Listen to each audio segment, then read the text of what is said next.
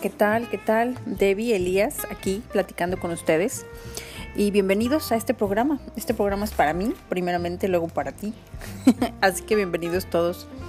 Recuerda que me puedes encontrar en www.debielias.com y puedes compartir cualquier comentario, pregunta. Eres bienvenida. A mí me gustaría hablar hoy específicamente de la materia del inglés el, cómo se nos imparte en, las, en la escuela tradicional, en una escuela privada y los elementos que ésta tiene, ¿no? Eh, el objetivo es para mí una propuesta que quiero traer, ¿no? A la mesa, pero creo yo que con los comentarios que todas podamos traer a la mesa va a estar como que fantástico. Así que aquí estoy. El inglés ha sido, eh, voy a hablar de manera personal para mí lo que fue lo que lo que fue primaria y secundaria pues fue un dolor de cabeza. Hoy me considero una persona bilingüe, hoy que tengo 40 años. Pero lo que fue primaria y secundaria pues para mí fue un poco de cabeza, dolor de cabeza. Y no sé exactamente dónde estuvo el elemento que a lo mejor yo no yo a mí me hacía falta, ¿no? Para que me gustase el inglés. Pero bueno, eso fue esa es mi historia, ¿no?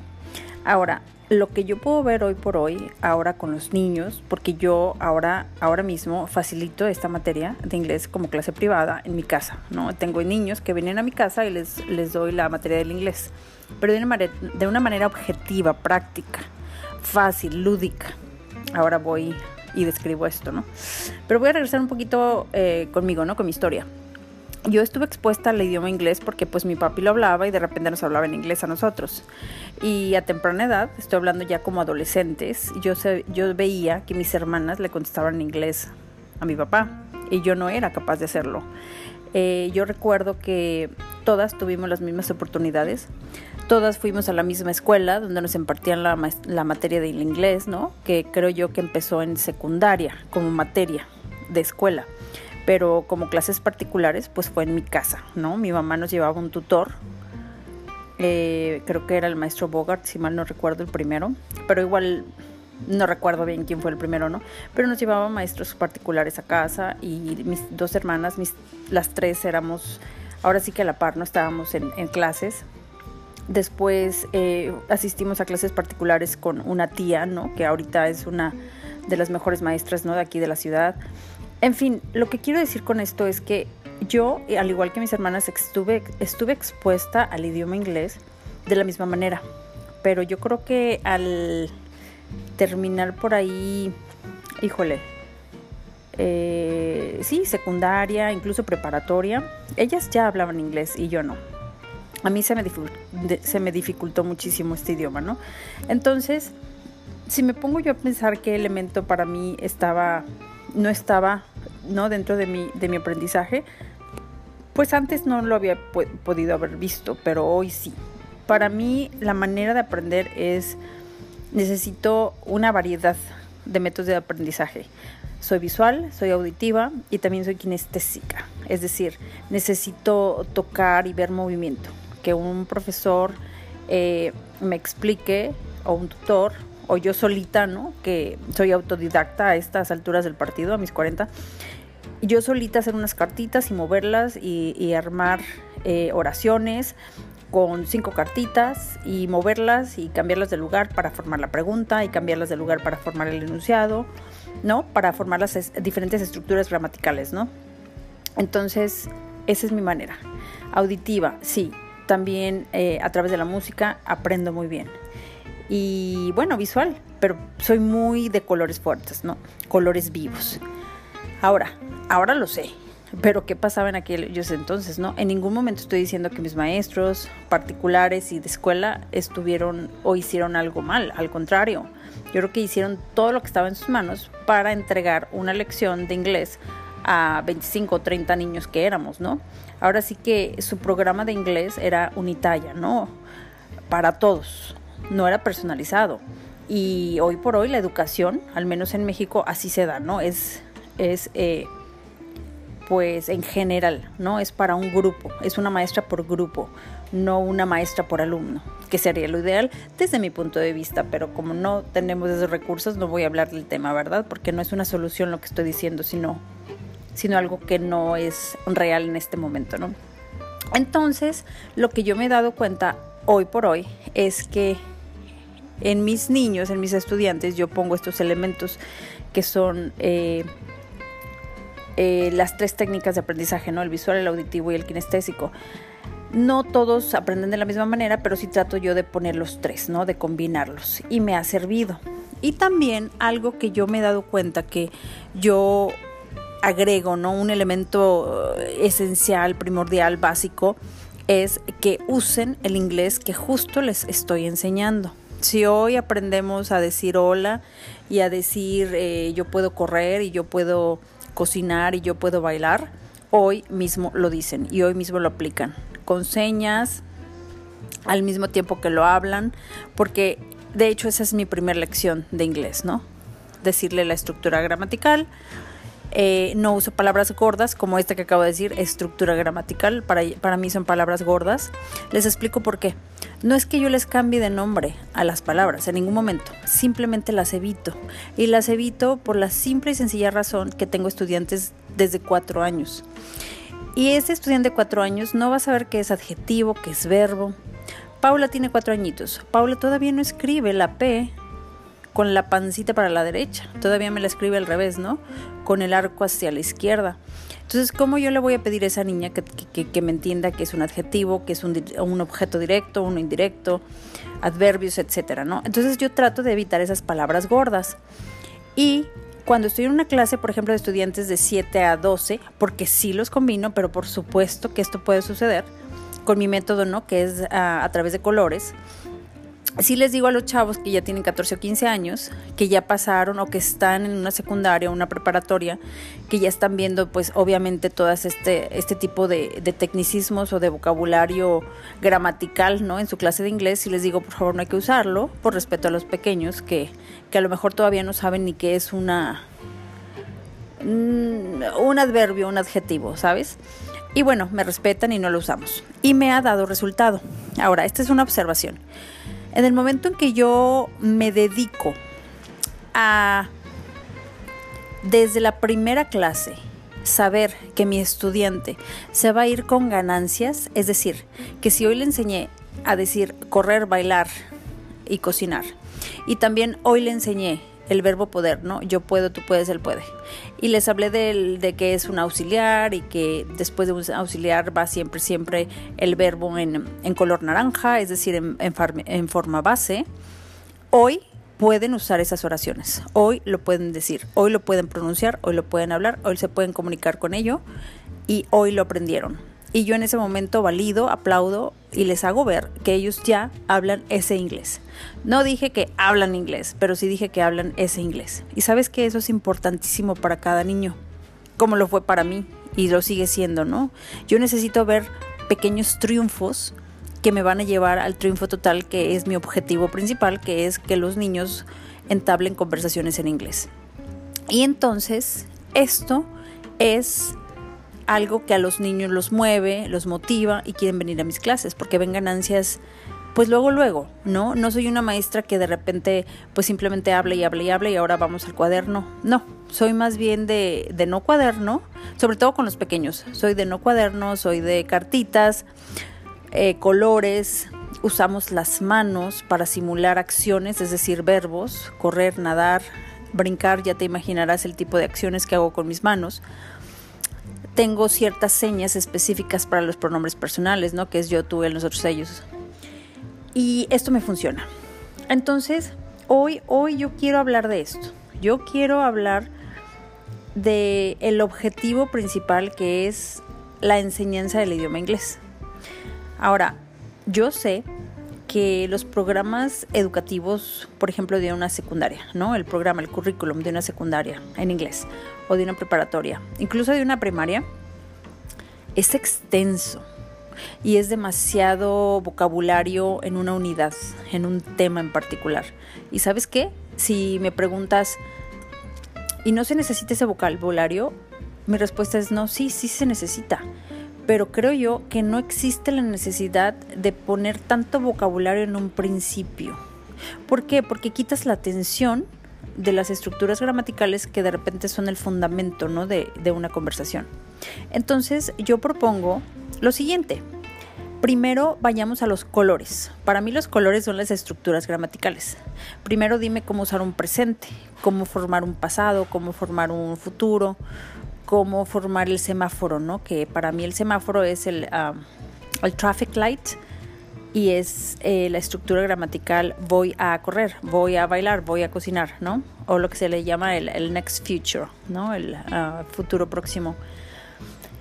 Y después de que estos niños ya saben los colores, que son los básicos, entonces ya pueden empezar a formar historias con un vocabulario que hasta cierto punto yo lo considero que debe ser pequeño.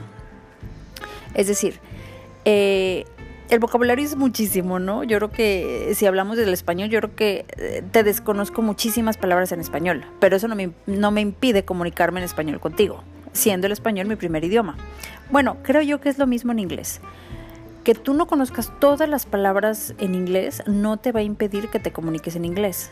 Yo no me considero una graduada del inglés aún, pero sí soy bilingüe y sí me comunico. Y si aún tengo uno que otro error gramatical o de pronunciación o de entonación, no me impide de comunicarme en inglés. Me considero bilingüe. Y esto es uno de mis objetivos, que los niños se comuniquen, se comuniquen en inglés. Y para ello necesito que también eh, tengan vocabulario. Y es por eso que yo eh, me valgo de una lista que hizo Gabriel Winner. Es un chico inglés, si no me equivoco, que he estado en comunicación yo con él que amablemente me ha autorizado para usar sus listas, bueno, su lista, porque esta lista la tiene como, no sé, unos 12, 13, 14 idiomas, pero yo, bueno, ahora, hoy por hoy la necesito solamente en inglés, ¿no? Para mis clases de inglés. Y es, esta consta solamente de 625 palabras, y está padrísima, te voy a explicar por qué. Eh, tengo un un objetivo claro ahí con el vocabulario. O sea, no a los niños les digo, ay, aprendan vocabulario. O en esta unidad donde estamos viendo eh, los, qué sé yo, las actividades escolares, aquí están todas las asignaturas que se tienen que aprender. No, pues es que nunca vamos a acabar. Pero sin embargo, si nos vamos solamente a inglés, matemáticas, química y español, está padre, porque ya con eso son cuatro palabras que tú sabes que te tienes que aprender y ya. Si en un futuro tú necesitas saber cómo se dice cálculo o, aritmética, sabes googlear. Los niños saben googlear.